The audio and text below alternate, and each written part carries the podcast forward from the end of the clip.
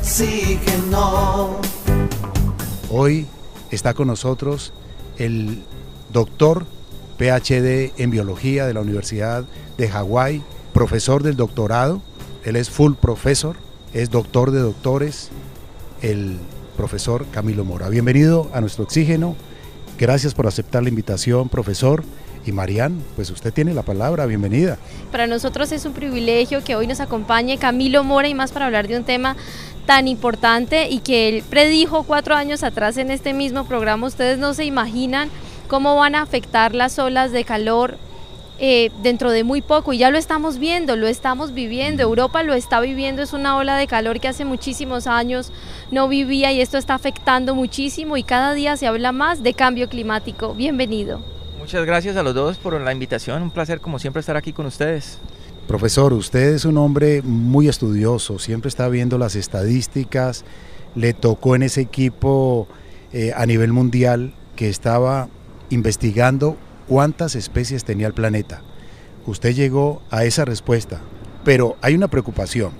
Estamos frente al cambio climático, están ocurriendo olas de calor en Europa como nunca antes, temperaturas de 45, 47 grados centígrados, donde debería haber 20 grados, están en 40 y esto pues afecta la vida no solamente vegetal, sino también la fauna, la vida silvestre.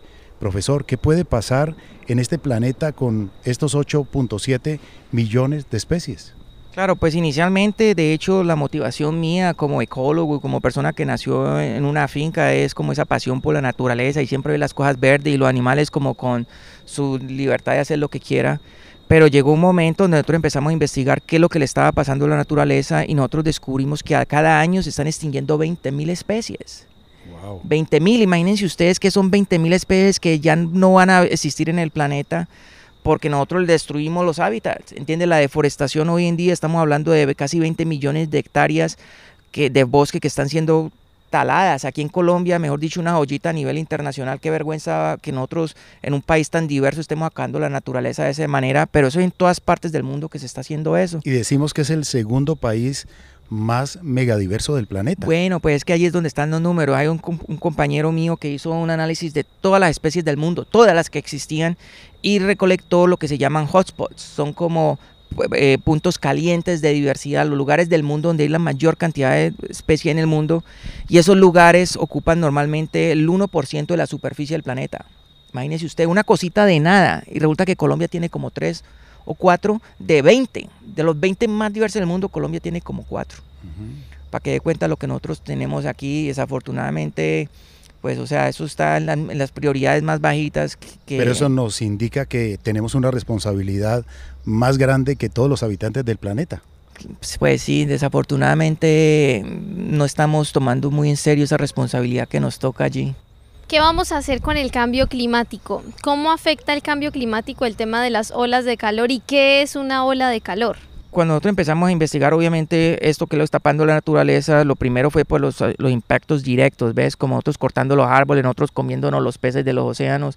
Y cuando tú empiezas a ver eso, te das cuenta que los impactos son grandísimos llegó un momento donde empezamos a investigar este vaina del cambio climático que se está empezando a notar estaba causando que muchas especies de los trópicos se aparecieran por allá a altas latitudes, porque como se están calentando las, los pales migran. migran les están permitiendo avanzar hacia otros lugares donde ellos no podían estar antes. Por Incluso los insectos, ¿no? Los patógenos que antes estaban, digamos, en, en climas calientes, ahora están subiendo en la montaña porque la montaña está más caliente, hay climas más cálidos. Bueno, eso, eso terminó para nosotros abriendo unos campos de investigación increíbles porque lo que hemos descubierto es una cantidad de consecuencias como resultado de este cambio climático. Casi todos los aspectos de la vida que usted ve hoy en día es porque las condiciones climáticas han favorecido que la vida sea posible. Cuando usted empieza a molestar esas condiciones que son óptimas, obviamente la vida de todas formas empieza a ser afectada.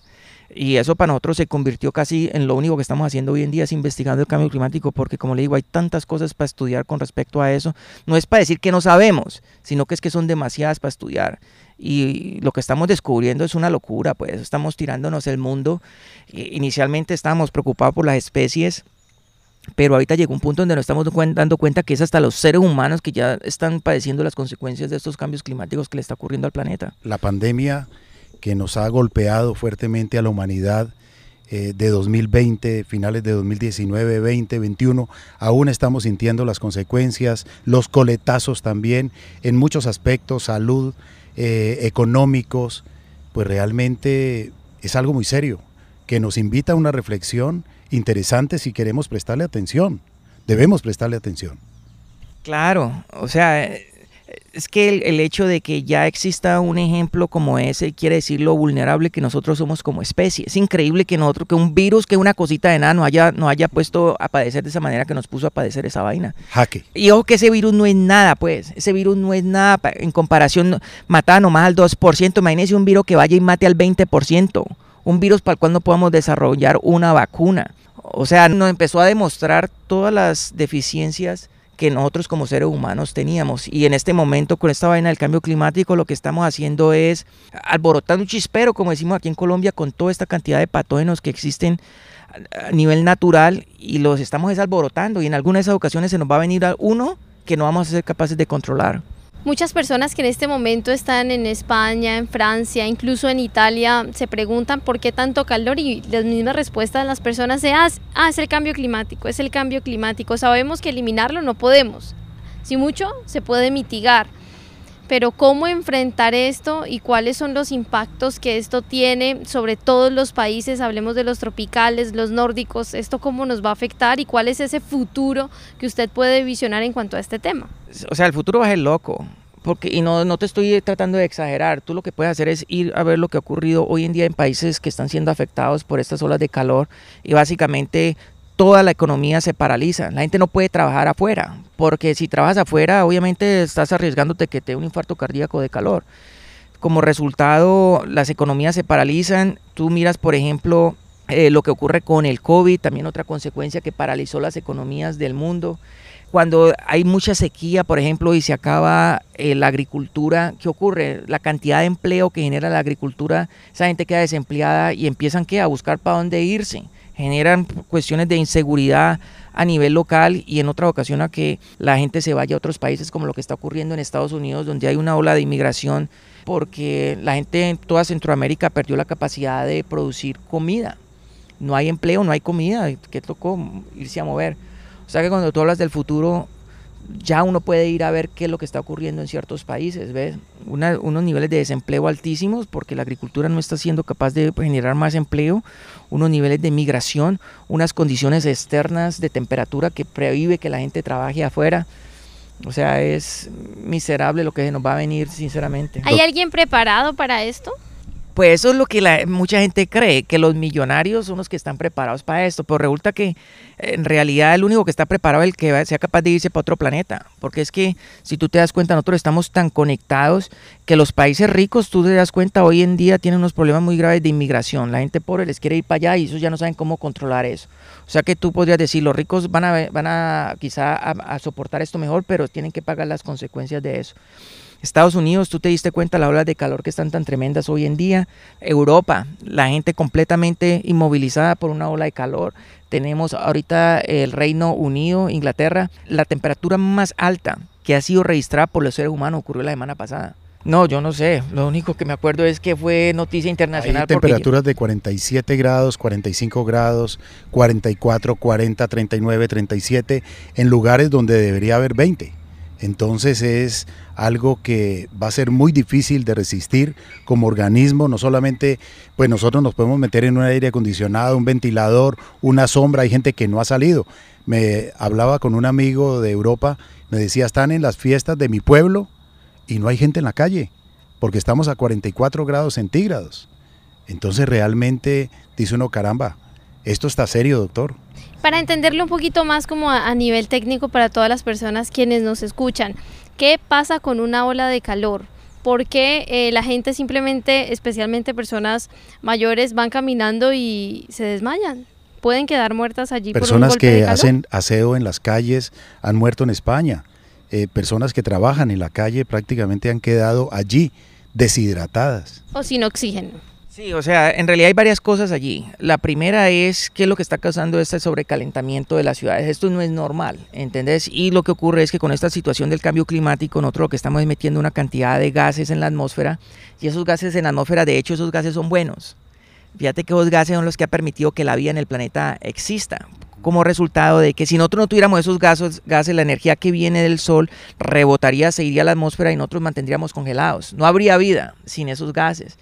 Esos gases lo que hacen es, la energía viene del sol, rebota en la superficie, cuando rebota cambia la, la, onda de la energía, y como cambió la onda, eh, esos gases previenen que esa energía se vaya y como resultado nosotros logramos mantener una temperatura que, hace que la vida sea posible. abrigan, abrigan un poco, digamos, la vida en el planeta. Ah, el CO2, el nitrógeno, el hidrógeno, eh, todos estos gases que realmente hoy lamentablemente estamos también excediendo, por ejemplo, en el caso del CO2, estamos excediendo y estamos descompensando y desequilibrando el planeta. Como con los combustibles fósiles, por ejemplo. Eso es exactamente lo que está ocurriendo. O sea, esos gases son ocurren naturalmente, permitieron que la vida fuera posible, pero cuando nosotros empezamos a, incrementar los niveles de CO2, lo que ocurre es que la, cantidad de energía que se acumula del sol empieza a incrementar, y allí es donde usted empieza a desbalancear la, la ecuación matemática donde la vida ha sido posible.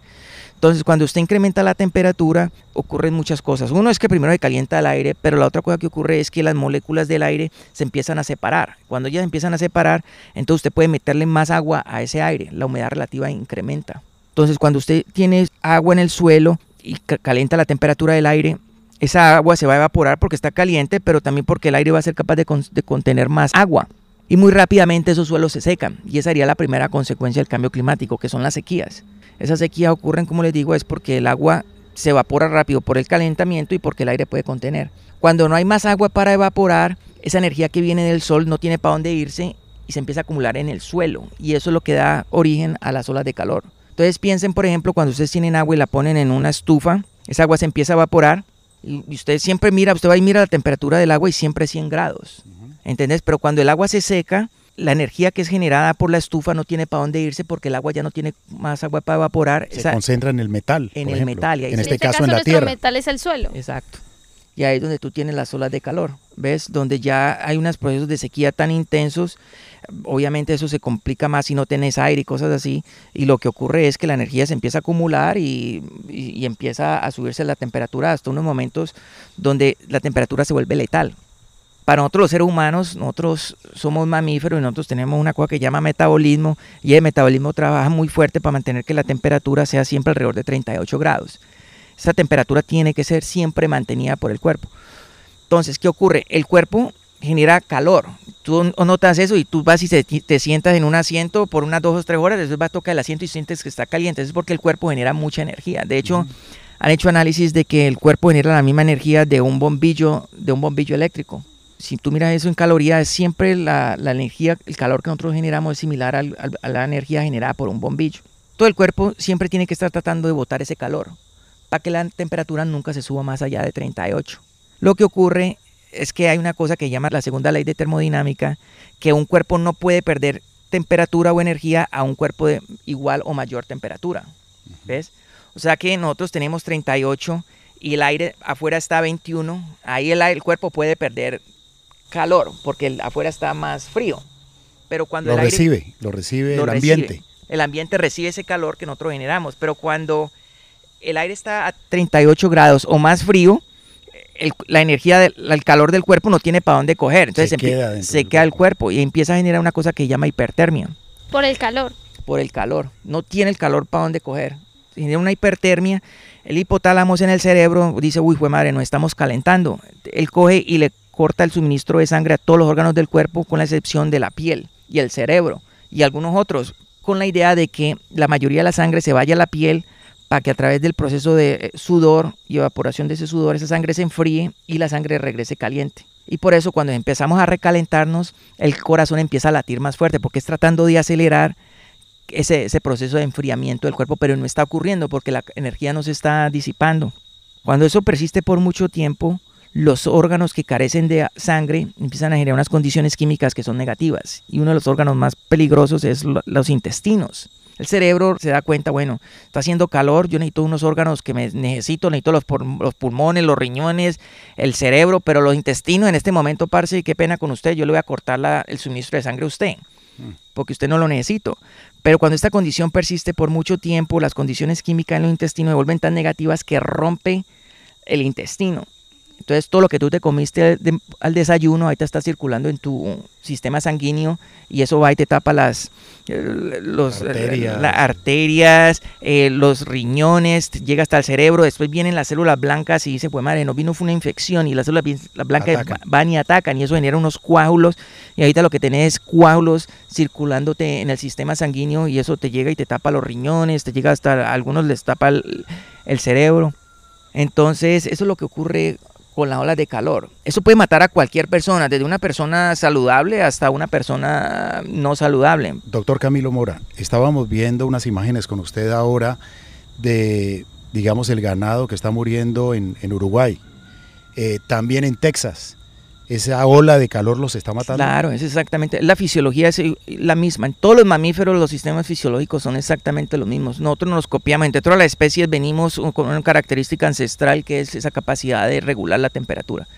Y las vacas, pues obviamente tienen un sistema metabólico muy similar al de nosotros. Y por eso tuviste esas imágenes donde una ola de calor empezó fue a, matar esas vacas. Y para colmo de mal, estos ganaderos no dejaron ni un berraco árbol parado, de tal manera que esos animales no tienen ni siquiera dónde esconderse. No había silvicultura y le tiraban baldados de agua, pero nada que hacer, ya prácticamente el organismo había colapsado.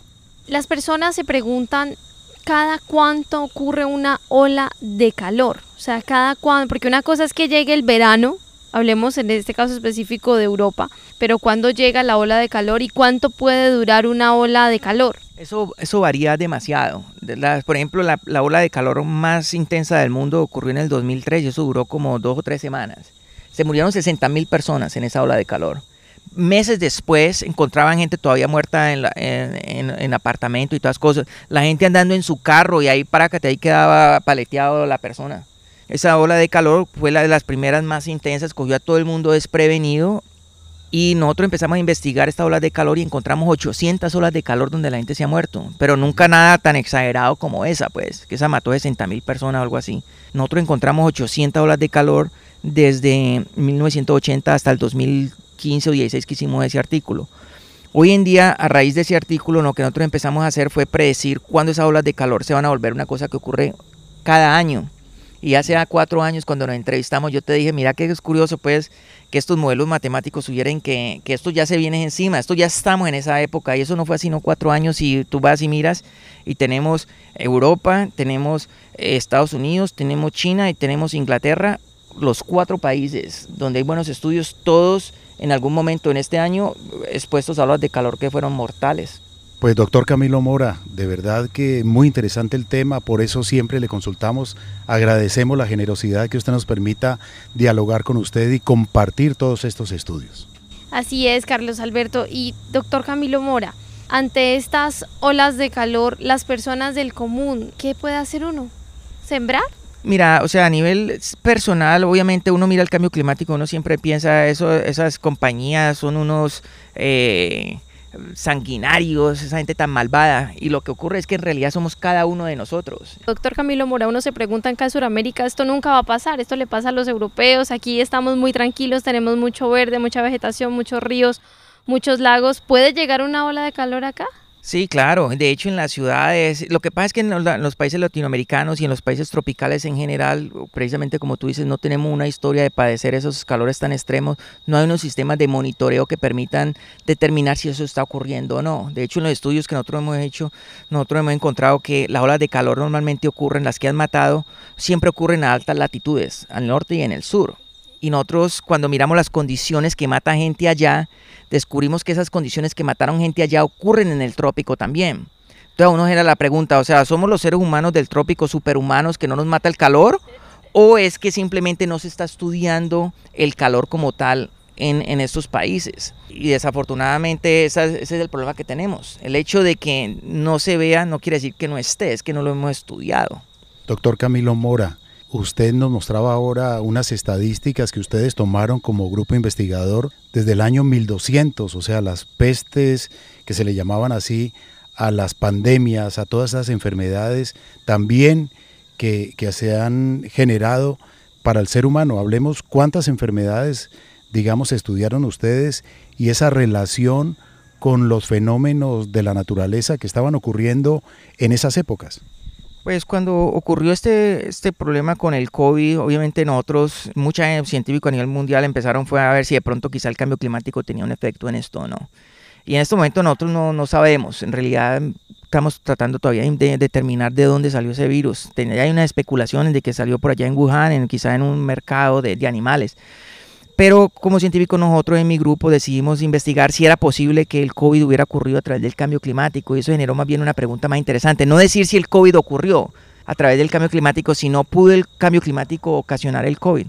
Y eso empezó a generar una línea de investigación que llevamos ya dos años, donde decidimos investigar todas las enfermedades del mundo que han afectado a los seres humanos y si el cambio climático en algún momento ha tenido un efecto en esas enfermedades. Y lo que encontramos fue miedosísimo, pues, porque de todas las enfermedades que han afectado a los seres humanos, son como 350, encontramos que el 60% de esas enfermedades en algún momento han sido afectadas por el cambio climático. O sea, lo que estamos hablando es que mm, nosotros sabemos que las enfermedades nos pueden matar y causar un nivel de miseria increíble en los seres humanos y estamos hablando que el cambio climático por sí solo puede afectarte el 60% de todas esas enfermedades. ¿Cómo lo descubrieron a detalle? ¿Cuánto tiempo les tomó esto? Usted ya nos dijo que dos años, pero ¿en cuántas fases lo hicieron? ¿Cuáles enfermedades descubrieron? ¿Cómo pasa esto? ¿Se derriten, por ejemplo, los, los polos, no sé, las partes nórdicas de algunas ciudades y esto trae más eh, plagas? ¿Cómo lo descubrieron? De hecho, eso fue una de las partes interesantes, encontrar cómo el cambio climático afecta a esas enfermedades. Y encontramos que hay alrededor de mil formas distintas cómo el cambio climático puede generar una enfermedad. Entonces, déjame te doy una. Por ejemplo, cuando empezamos a investigar si el cambio climático puede tener un efecto en el COVID.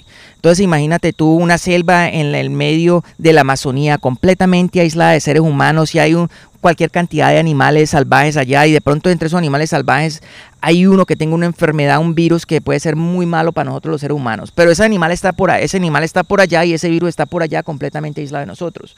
A través del cambio climático nosotros afectamos esas zonas, imagínate una sequía y ya lo que ese animal necesita para comer no está allí. Entonces, ¿qué animal que tiene que hacer? Ir y empezar a buscar comida en otros lugares más distintos hasta que llega a la ciudad. Un ejemplo, por ejemplo, que encontramos muy comúnmente fueron los murciélagos. Esos murciélagos con la capacidad de volar son capaces de, de transmitir enfermedades desde distancias muy distantes. Entonces, imagínate tú, un murciélago madre queriendo alimentar su cría, llega y viaja desde la mitad de esa selva amazónica hasta una ciudad, se tira un bollo ahí en la mitad de un jardín, llega un niñito gateando, va, pone la mano en eso, va, se mete la mano a la boca, que ha infectado al niñito con ese virus, ya en el niñito al hospital, ya ese virus empieza a regar entre el niñito al hospital y está lo que menos sabe, ya tienes una pandemia que llegó a todas partes del mundo. Y eso es lo que ocurrió uno de los diferentes mecanismos a través de los cuales se puede explicar lo que ocurrió con el COVID. Y como te digo, encontramos alrededor de mil formas distintas cómo estos cambios climáticos están molestando los hábitats de las especies de tal manera de que muchos de esos patógenos se nos están viniendo a nosotros. Doctor Camilo Mora, usted es un investigador nato, o sea, siempre le ha gustado observar la naturaleza, admirarla, y aquí estamos en medio de la naturaleza. Y cuando usted observa lo que hoy está pasando, y lo que puede pasar, digamos, ha motivado a sembrar muchos árboles. Lo vimos la otra vez desarrollando un dispositivo para en zonas donde son muy áridas, que esté prácticamente ese dispositivo suministrando agua a esos arbolitos.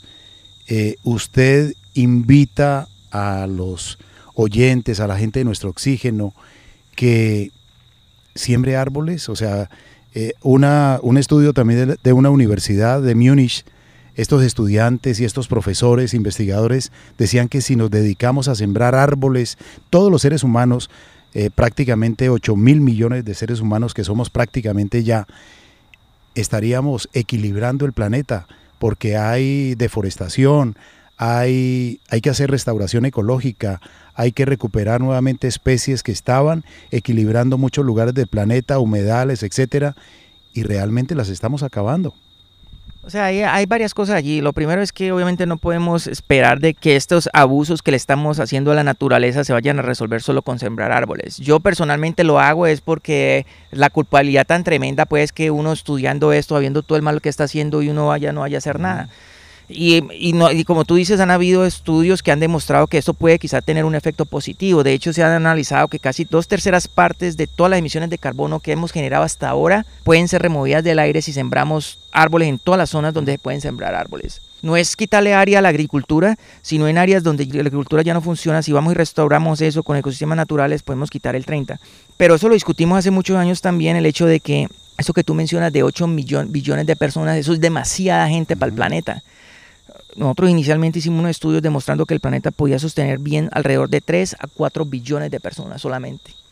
O sea que tú tienes, quieres calidad de vida para las personas. La mitad de la humanidad. La mitad de la humanidad. Que somos actualmente. Pero se dice que para el 2050 estaremos entre 9 mil millones y 12 mil millones. O sea, hay un cálculo porque estamos creciendo exponencialmente. Unos países más que otros. Hay algunos que han decidido ya no, eh, digamos, eh, reproducirse de la forma como muchas veces lo hacemos los seres humanos, eh, peor que animales, porque en las aves, por ejemplo, si ellos no tienen comida, no encargan, no encargan un pichón.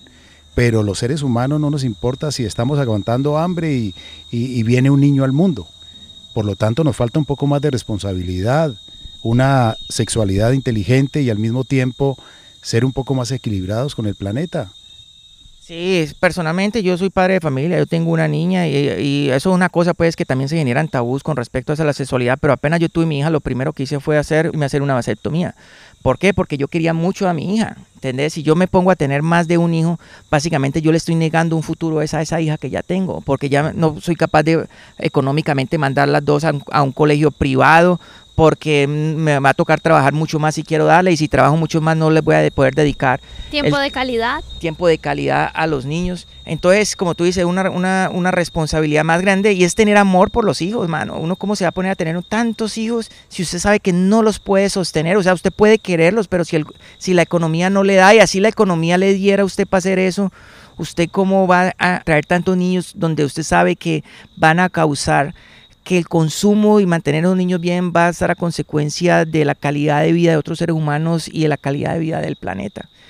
Y desafortunadamente uno cuando se mete por ese lado, pues obviamente usted toca una cantidad de fibras religiosas y cosas así. Yo por ese lado, en realidad yo decía hace muchos años de no meterme, pero no niega que ese es el principio fundamental del problema. Es que llegamos a ser demasiados, incluso a este momento no pensamos mucho cuando tomamos decisiones tan Se está hablando de una hambruna una hambruna en los próximos dos años. Ahora hay un conflicto Ucrania-Rusia donde hay... El tema del maíz acá nos está afectando. Maíz y trigo acumulado con déficit para muchos países. Entonces, ¿qué puede pasar si hay una hambruna? Mire, es que el problema es que nosotros, cuando el problema es de otro, en realidad uno no lo siente. Pero eso que tú dices de la hambruna, ya eso hoy, hoy en día ocurre. Hoy en día hay un billón de personas. Estamos hablando que en este momento del día, un billón de personas no han tenido nada que comer. Un billón de esas personas. ¿Entendés? En África, el nivel de miseria en países como Sierra Leona, Sudán, Etiopía, eso es increíble. Se ven los niños desnutridos. Uy, no, hay una, cuando usted se le mete allá, usted se da cuenta del nivel de miseria tan berraco que esta gente está viviendo hoy en día. ¿Por qué? Pues porque la agricultura ya no es capaz de producir la comida que esa gente necesitaba y que ancestralmente esas tierras fueron capaces de suministrarles. Qué impactante es escuchar esto, doctor Camilo Mora uno se pregunta eh, con el tema de esta hambruna, cómo puede afectar el cambio climático, porque se nos decía que el cambio climático son sequías extremas y lluvias extremas. Hablemos también un poquito de esto. Sí, claro. De hecho, nosotros ya hicimos un artículo con eso también. Obviamente esa era una de las preguntas que surgió al principio que nosotros empezamos a investigar esto, el cambio climático, y nosotros lo que descubrimos es que cosas interesantes, por ejemplo, cuando tú miras solo la temperatura, las zonas de latitudes más altas hoy en día son muy frías, históricamente hacían muy fríos y como resultado las plantas no crecen bien allá como se estaba empezando a calentar el planeta, muchas de esas zonas se han vuelto eh, buenas para tener agricultura. Y entonces mucha gente que, niega el cambio climático dice, mire que el cambio climático es bueno para el planeta, mire que ahorita usted tiene plantas por allá arriba donde no, existían. Pero lo que han fallado en analizar es que esa misma temperatura que permite que en zonas frías haya agricultura está impidiendo la agricultura en zonas que ya son calientes. O sea, lo que hablábamos con las vacas esta mañana muriéndose, lo mismo que le ocurre a las plantas. ¿Entendés? Tú tienes sistemas de agricultura que completamente colapsaron porque la ola de calor fue tremenda. Eso lo estudiamos, por ejemplo, en la ola de calor de Europa en el 2003, donde la agricultura perdió el 80% de la producción como tal durante esa ola de calor. Entonces, eso, eso que tú dices de la hambruna a través de la capacidad de los sistemas del planeta de producir comida, eso ya se está viendo. Y en el análisis que nosotros encontramos es que para el 2100 las condiciones óptimas de agua, temperatura y luz, esas tres condiciones como tal, solo van a ocurrir alrededor de un mes del año en las zonas tropicales. Hoy en día son alrededor de ocho meses. Pero cuando tú miras las condiciones óptimas, están siendo desplazadas a través del cambio climático. Nosotros encontramos que casi el año entero en todas las regiones tropicales del mundo va a ser incapaz de sostener la agricultura los niveles de agricultura que los sostenemos hoy. Y lo tremendo de eso es que vamos a estar en un momento donde, como tú dices, Carlos, van a haber potencialmente 12 billones de personas. O sea que imagínate tú la combinación, más gente necesitando más comida y el planeta más de para abajo generando menos comida. O sea, una combinación de las dos peores cosas que uno le puede meter a este planeta. Doctor Camilo Mora, queremos agradecerle su participación en este programa Gracias por sus investigaciones. Yo creo que doña Rosa Saavedra, su señora madre, le dio muy buena alimentación de niño, porque usted tiene una inteligencia, tiene una capacidad y un amor por la naturaleza que le está permitiendo precisamente estudiar y entregar datos importantes al mundo y sobre todo también acceder a ellos para recopilarlos y también hacer publicaciones que son muy serias y muy tenidas en cuenta. Sí, curiosamente, cuando yo terminé mi doctorado, hace muchos años ya, me dijeron, tiene que escribir bien usted cómo llegó hasta acá. O sea, no es que gracias a todo el mundo, no, usted tiene, de hecho, en la tesis doctorado, usted tiene que decir quién le ayudó a usted llegar hasta allá. Y yo analizando de para atrás cómo llegué yo a hacer e, allá, obviamente lo que tú dices fue, mi mamá y mi papá jugaron un papel muy importante en esta apreciación que tenemos por la naturaleza, man. Felicitaciones a ellos, felicitaciones a usted y lo mejor de lo mejor, doctor Camilo Mora. Gracias por permitirnos estas reflexiones. Muchas gracias, Carlos. Muchas gracias, Mariana. Aún hay tiempo, estamos a tiempo si realizamos acciones personales, voluntarias, cotidianas en beneficio del medio ambiente. Todas nuestras acciones deben ser amables con el medio ambiente, en lo personal, en lo familiar, en lo colectivo. Recordemos que respetar el medio ambiente significa respetarnos a nosotros mismos. Es hora de actuar